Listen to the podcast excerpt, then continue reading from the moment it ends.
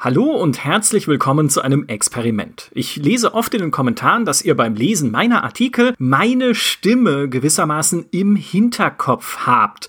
Und deshalb wollte ich jetzt einfach mal schauen, ob das wirklich stimmt und direkt testen, ob es funktioniert, indem ich euch diesen Artikel hier über Distant Worlds 2 vorlese, damit ihr ihn auch anhören könnt. Also schreibt mir gerne in die Kommentare, was ihr davon haltet. Distant Worlds 2 ist ein Monstrum, das Micha mehr fesselt als Stellaris. Michael Graf verbringt derzeit jede freie Minute mit einer Vorschauversion von Distant Worlds 2. Am besten gefällt es ihm, wenn er sich darüber ärgert. Kennt ihr dieses Gefühl, wenn ihr euch auf etwas richtig freut und zugleich Angst davor habt? Beispielsweise bei einem Fallschirmsprung, Dynamitfischen, erstes Date? Nun, mir ging es so bei Distant Worlds 2. Seitdem ich im vorigen März endlich euren langjährigen Bitten nach und mich Distant Worlds Universe hingegeben habe, verging kein Monat, in dem ich den Publisher Slytherin nicht nervte. Bitte gebt mir endlich Distant Worlds 2. Ich will das spielen. Gleichzeitig, naja, habe ich ein Leben, eine Freundin, zwei Katzen, mindestens ein Drittel davon verlangt immer meine Aufmerksamkeit. Und Distant Worlds 2 gehört wie sein Vorgänger zu den Spielen, die kein normales Leben neben sich dulden, vor allem wenn ich sie erstmal kapieren muss, nachdem ich schon vor dem ersten Distant Worlds saß wie ein Frettchen vor dem Kontrollpult von Reaktorblock 2 des Kernkraftwerks Neckar-Westheim. Nachdem ich nun einige Tage in Distant Worlds 2 versenkt habe, muss ich sagen, ja, es ist ein furchteinflößendes Spiel. Es gibt so viele Zusammenhänge, so vieles, was ich verstehen muss und auch so vieles, was mich aufregt. Wobei Distant Worlds 2 gerade dann am besten ist, wenn ich mich darüber aufrege. Das ist nämlich der Punkt, ab dem es mich nicht mehr loslässt. Vorstellung des Autors, also von mir. Wenn es im echten Leben schon interstellare Imperien gäbe, hätte Michael Graf gerne eins. Ersatzweise muss er sich eben mit Weltraumstrategiespielen zufrieden geben. Seine Imperatorenkarriere begann 1996 mit Master of Orion 2, das ihm sein Bruder zum Geburtstag schenkte und sich danach monatelang Geschichten über Psilonen, Plasmakanonen und Stellarkonverter anhören musste. Heute verbringt Michael sehr viel Zeit im famosen Stellaris, das aktuell aber von einer Vorschauversion von Distant Worlds 2 verdrängt wurde. Kapitel 1 Distant Worlds 2 ist kein Spiel. Nachdem die grundsätzlichen Einstellungen festgezurrt sind, Form und Größe der Galaxis, Startzeitpunkt, Stärke von Piraten und so weiter, beginnt Distant Worlds 2 wie sein Vorgänger nicht als Spiel, denn Spiel würde ja Interaktivität voraussetzen. Für mich beginnt Distant Worlds 2 als eine Art Weltraum-Aquarium, in dem ich meinem Sternenreich gemütlich beim Wachstum zuschaue, denn wie im ersten Distant Worlds lässt sich jede einzelne Herrscheraufgabe automatisieren. Auf Wunsch lenkt die künstliche Intelligenz Raumschiff Bau und Ausstattung, Kriegführung, Forschung, Rohstoffabbau, Diplomatie, Kolonisierung und alles andere, was zur Weltraumstrategie gehört. Mein Imperium ist erstmal eine reine KI-Fraktion und ich gucke zu, was passiert. Ach, die haben dort drüben eine Bergbaustation gebaut.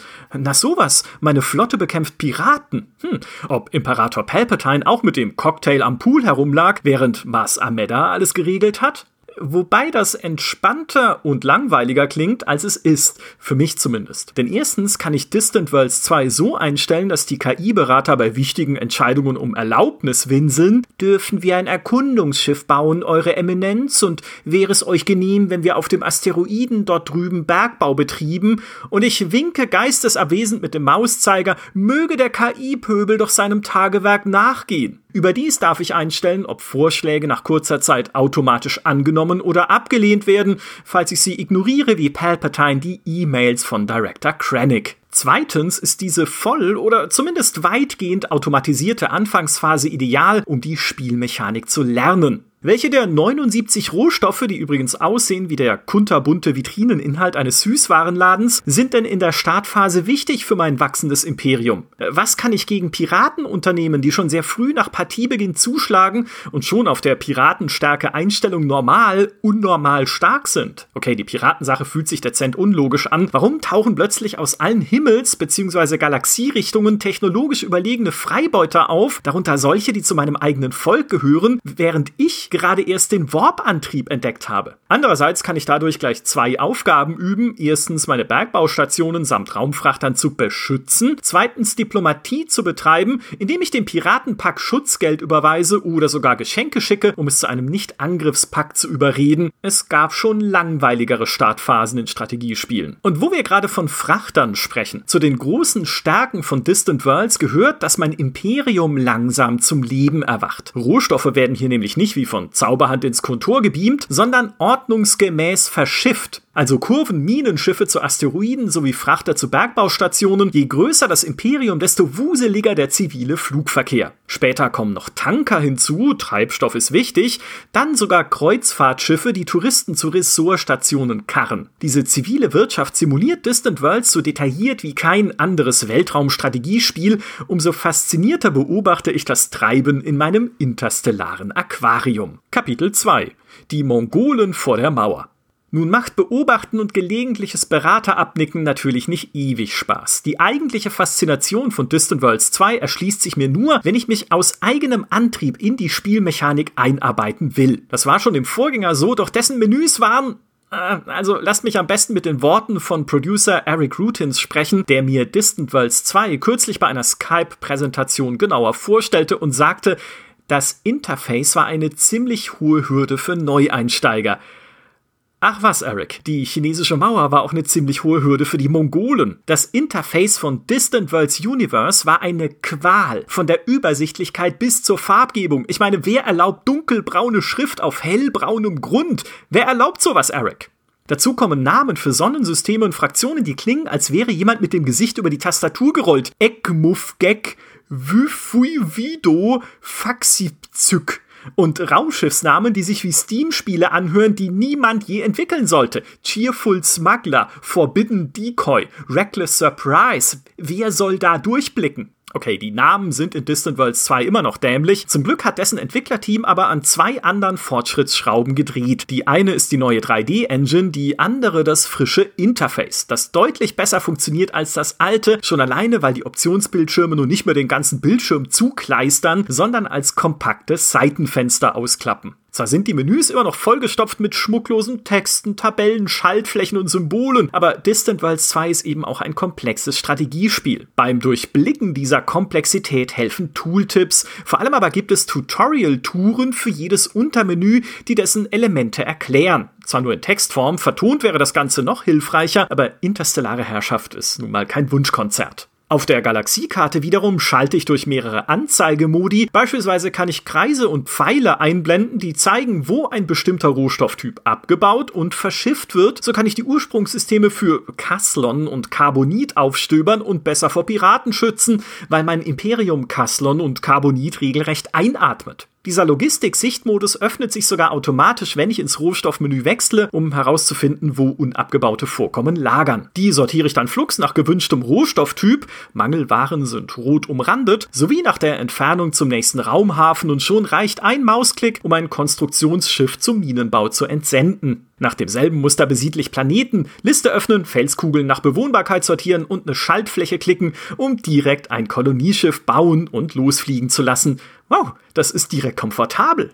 Die Wechselwirkungen zwischen Karte und Menü funktionieren zwar nicht immer richtig, manchmal habe ich das Gefühl, dass Distant World 2 meine Menüklicks ignoriert wie ein trotziges Kind, aber wenn sie funktionieren, sind sie wahnsinnig hilfreich. Beim Öffnen des Diplomatie-Menüs zeigt mir die Galaxiekarte beispielsweise die Positionen aller bekannten Heimatwelten, beziehungsweise aller bekannten Piratenunterschlüpfe, inklusive eines Karteikärtchens mit einem Smiley samt Zahlenwert, wie gerne mich die entsprechende Fraktion gerade mag. Ein Klick auf besagtes Karteikärtchen bringt mich dann direkt ins Verhandlungsmenü, das den Zahlenwert aufschlüsselt, nach dem Motto, die Schleimbatzen von nebenan mögen unsere fremdartigen Gepflogenheiten nicht, und indem ich entscheide, wie meine automatisierten KI-Diplomaten das andere Volk behandeln sollen. Freundschaft schließen, ein Bündnis anstreben, mit Spionen sabotieren oder bei der nächstbesten Gelegenheit erobern. Distant Worlds 2 ist damit deutlich bedienbarer als sein Vorgänger deutlich. Dennoch gibt es auch noch viele Statistiken, viele Details, die es nur unzureichend erklärt. Beispielsweise wollen neu gegründete Kolonien noch jahrelang aus der Staatskasse subventioniert werden, doch nirgendwo steht, wie sich die Höhe dieser Subventionen genau errechnet. Und Warum verliere ich eigentlich gar kein Geld, obwohl mir das Finanzmenü eine negative Jahresbilanz vorwirft? Die Benachrichtigungsliste übertreibt es manchmal zudem mit Dingen, denen ich Aufmerksamkeit schenken soll.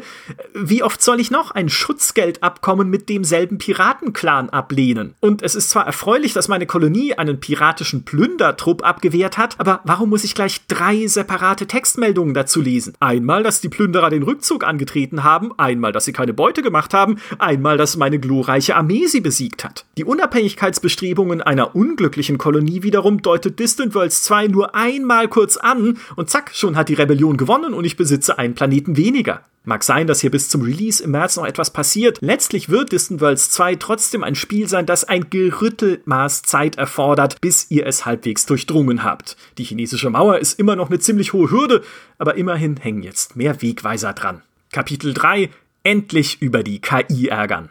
Der Punkt, an dem Distant Worlds 2 richtig gut wird, ist der, an dem ich mich aufrege. Über die KI nämlich, deren Entscheidungen und Aktionen mir immer träger und unsinniger vorkommen, je besser ich selbst die Spielmechanik verstehe. Das beginnt ganz harmlos. Beispielsweise, wenn ich durchs Rohstoffmenü blättere und mir denke, Mensch, warum haben wir bei diesem Carbonitvorkommen denn noch keine Minenstation errichtet? Umso befriedigender ist es dann, wenn der KI-Berater wenige Minuten später just dieses Bauprojekt vorschlägt. Ha, ich habe etwas verstanden verstanden. Ähnlich geht es mir, wenn die KI gerade am Partiebeginn nur zögerlich neue Welten besiegeln möchte. Freunde, dann befehle ich das eben selbst. Auch die zunächst automatisch festgelegten Diplomatiedoktrinen nehme ich bald selbst in die Hand. Beispielsweise möchte die KI eine just entdeckte neutrale Kolonie mit Militärgewalt ins Imperium eingliedern. Dabei wäre es doch viel angenehmer, sie mit Geschenken zu bezirzen, bis sie sich freiwillig kolonisieren lassen. Wobei auch das ins Auge gehen kann. Wenn ich die Chance einer erfolgreichen Kolonisierung mit genügend Almosen auf 100% maximiert habe,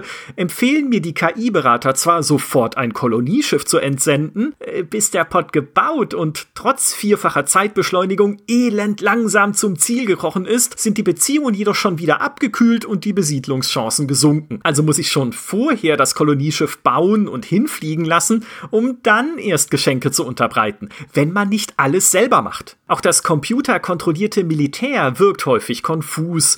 Zwar gehen meine Flotten eigenständig auf Piratenjagd, kommen aber gerne erst bei überfallenen Raumstationen an, wenn die Freibeuter schon wieder weg sind. Statt auf den nächsten Raubzug zu warten, kehrt mein Militär dann zur Heimatbasis zurück und bricht erneut auf, wenn die Piraten zurückkehren, nur um diese dann abermals zu verpassen. Manchmal wirft die Admiralitäts-KI ihre Verbände zudem in Himmelfahrtsgefechte. Merke, ein Vordika-Weltraummonster verwendet ein mickriges Eskortschiff als Zahnstocher. Und eine Piratenbasis zersägt im frühen Spiel problemlos eine ganze Flotte, was besagte Flotte aber nicht davon abhält, sie anzugreifen. Also reiße ich irgendwann auch die Kontrolle über das Militär an mich oder befehlige zumindest die Flotten. Den Bau und das Design neuer Schiffe sowie die Zusammensetzung der Flotten kann ich weiterhin der KI überlassen oder ich gebe per Template vor, aus welchen Schiffen eine Flotte zusammengesetzt sein soll. Selbst das Schiffsdesign-Menü, in dem ich meine Pötte manuell mit Waffen, Schilden und sonstigen Systemen ausstatten darf, hat im Vergleich zum ersten Distant Worlds einiges an Schrecken verloren. Denn nun sehe ich dort ein 3D-Modell des Schiffs samt Steckplätzen am Rumpf, an die ich die gewünschten Anbauten anflansche. Die werden dann sogar grafisch angezeigt, etwa ein Hangar oder ein zusätzliches Triebwerk, was das Ganze schon allein optisch nachvollziehbarer macht, als die fürchterliche Listenansicht des ersten Distant Worlds. Waffenslots wiederum haben nun einen Schusswinkel, angezeigt durch eine graue Halbkugel, sodass ich überlegen kann, ob mein Zerstörer statt mehr Frontalfeuerkraft lieber einen nach hinten feuernden Torpedowerfer haben sollte. Soll ja mal vorkommen, dass im 3D-All äh, jemand nicht von vorne angreift. Auch diese Bastelei ist optional wie alles in Distant Worlds 2. Die Automatisierungsoptionen sind wahnsinnig detailliert. Jede Kleinigkeit kann ich selbst regeln oder regeln lassen. Und das ist gut so, denn das Spiel ist gar nicht dazu gedacht, dass ich selbst alles mikromanage, denn dafür werden werden spätestens Großreiche viel zu unübersichtlich. Ist mir doch Wumpe, wo ihr Bergbaustationen baut. Ich muss mich dann um Kriege und Verhandlungen kümmern. Diese frei konfigurierbare Mischung aus Mikro- und Makromanagement, aus Detailfrickelei und Richtlinienkompetenz macht Distant Worlds 2 für mich so motivierend und faszinierend. Jede Automatisierungsoption, die ich überheblich grinsend abschalten kann, weil ich besser und klüger bin als die KI, fühlt sich an wie ein Triumph. Gleichzeitig bin ich froh, dass es die Automatisierung gibt, um mich nicht mit jedem Detail belasten zu müssen. Palpatine hat die Toilettenschilder des Todessterns ja auch nicht selbst beschriftet. Also, denke ich zumindest. Kapitel 4. Aber was ist mit den Geschichten? Das klingt doch bis hierhin alles ganz gut, nicht? Komplex, einzigartig, dank 3D-Engine schöner als der Vorgänger und außerdem flüssiger bedienbar. Doch ich höre schon eure bange Frage. Micha, wie ist es denn mit den Kopfgeschichten? An Stellaris begeistert mich ja gerade die Vielzahl bekannter Science-Fiction-Motive, die Ringwelten und Klonarmeen, die gefallenen Imperien und Roboteraufstände. In meinem Kopf wird jede Stellaris-Partie zu einer eigenen Geschichte, die ich unbedingt weitererzählen muss, so wie neulich die Sache mit meinen Wasserwesen, die einen Himmelsdrachen anbeteten und Ach, Moment, das hatten wir erst neulich im Podcast. Bei Distant Worlds 2 jedenfalls sieht es hier düsterer aus, wenn auch nicht komplett geschichtenlos. So bekommt jedes der sieben spielbaren Völker eine eigene Hintergrundgeschichte. Meine Akdarianer etwa, die schon wieder Wasserwesen sind, Zufall, errichten ihre Zivilisation auf den Ruinen technologisch fortschrittlicher Urahnen, die offensichtlich schon vor tausenden Jahren ins All gereist sind, dann aber von einer unbekannten Katastrophe in die Steinzeit zurückversetzt wurden. Im Orbit meiner Heimatwelt kreist sogar ein uralter verfallener Raumhafen, den ich instand setzen kann. Diese Story ist an sich interessant. Schritt für Schritt enträtsele ich die Vergangenheit meines Volkes. Zusätzlich scheint es einen übergreifenden Handlungsbogen über die Rückkehr eines alten Volkes zu geben, aber der hat mich bislang nicht tangiert. Denn Distant Worlds 2 präsentiert seine Geschichten maximal dröge. Zwar ploppen auch in Stellaris nur Textfenster auf, doch deren Texte sind gut geschrieben. Hier lese ich meist kryptische Beschreibungen, die trockener sind als Tatooine. Dazu kommt, dass Distant Worlds 2 zwar wie Stellaris Mini-Events bietet, aber deutlich weniger abwechslungsreiche und durch die Bank langweilige. Wenn ich beispielsweise auf ein Weltraummonster wie den erwähnten Vordikar treffe, gibt es dazu zwar ein Textchen samt Bildchen, doch daraus folgt Nichts. Keine Quest, kein neuer Forschungspfad, keine echte Geschichte, außer dass der Vordikar meine halbe Flotte zerbröselt. Folgenschwere Story-Entscheidungen aller Stellaris habe ich bislang auch nicht erlebt. Das höchste der Gefühle besteht darin, dass meine Erkundungsschiffe gelegentlich Ruinen oder havarierte Raumschiffe aufstöbern und ich wählen darf, ob ich diese untersuche oder in Ruhe lasse. Wenn ich sie in Ruhe lasse, passiert nichts. Wenn ich sie untersuche, kriege ich entweder einen hilfreichen Bonus, etwa einen Forschungsboost, es spawnen Piraten oder es passiert ebenfalls nichts. Hm. Immerhin, wenn ich ein uraltes Kolonieschiff wieder instand setze, bekomme ich dessen Fracht mit dazu, also Millionen tiefgefrorene Kolonisten eines bislang unbekannten Volkes, das auch neue Boni mitbringt und frische Welten besiedeln kann, die für meine Wasserkröten bislang unbewohnbar waren. Ein sehr nützlicher Weg, das Imperium zu vergrößern. Ihr merkt schon, ja, Distant Worlds 2 bringt durchaus seine Geschichten hervor, aber es unterstützt sie kaum mit Story-Schnipseln, die gerade die Erkundungsphase von Stellaris so einzigartig machen. Distant Worlds 2 generiert seine Geschichten vielmehr klassisch aus dem, was ich selbst erspiele. Ha, wisst ihr noch, wie das dritte Panzerbataillon mit letzter Kraft diese Menschenkolonie erobert hat? Oder wie die Flotte den ersten Vordikar in die ewigen Jagdgründe befördert hat? Auch das kann ich weitererzählen. Es ist nur nicht ganz so packend wie das, was ich in Stellaris erlebe. Dafür fasziniert Distant Worlds 2 mit etwas ganz anderem, nämlich mit seiner schieren Größe. Eine Galaxie umfasst bis zu 2000 Sonnensysteme, jedes davon mit Planeten, Monden, Gasriesen, Asteroiden und alles davon kann ich erkunden, erobern, ausbeuten. Es bringt den Prozessor übrigens äh, schwer ins Schnaufen, schon bevor ich überhaupt alle anderen Imperien aufgedeckt habe, läuft Distant Worlds 2 merklich träger, weil neben den KI-Völkern ja auch noch der zivile Flugverkehr simuliert werden möchte. Aber erstens ist das ja noch eine Vorabversion und zweitens keucht in meinem alten Rechner nur ein alter i7 6700. Keine Angst, der neue Rechner steht seit gestern schon neben mir, bereit für das fertige Distant Worlds 2, das am 10. März erscheinen soll.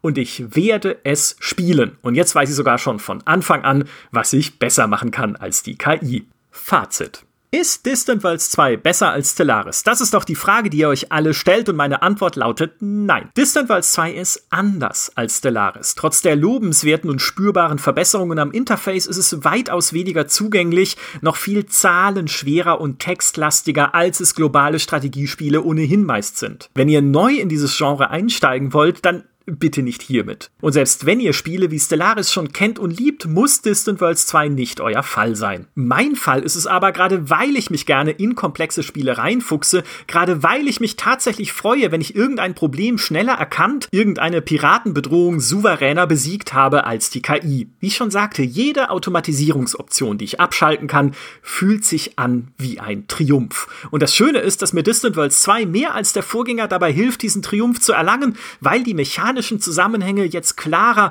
meine Optionen und Möglichkeiten jetzt zumindest verständlicher sind. Dazu kommt die Faszination der gigantischen Galaxien und des lebendigen Zivilverkehrs.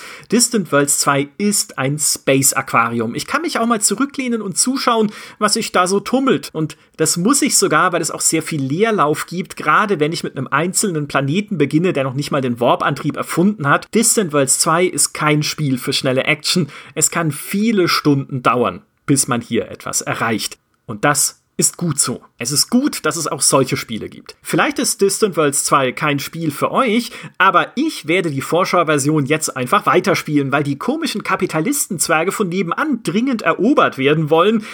Und ich wäre ein schlechter Imperator, wenn ich ihnen diesen Wunsch nicht erfüllen würde.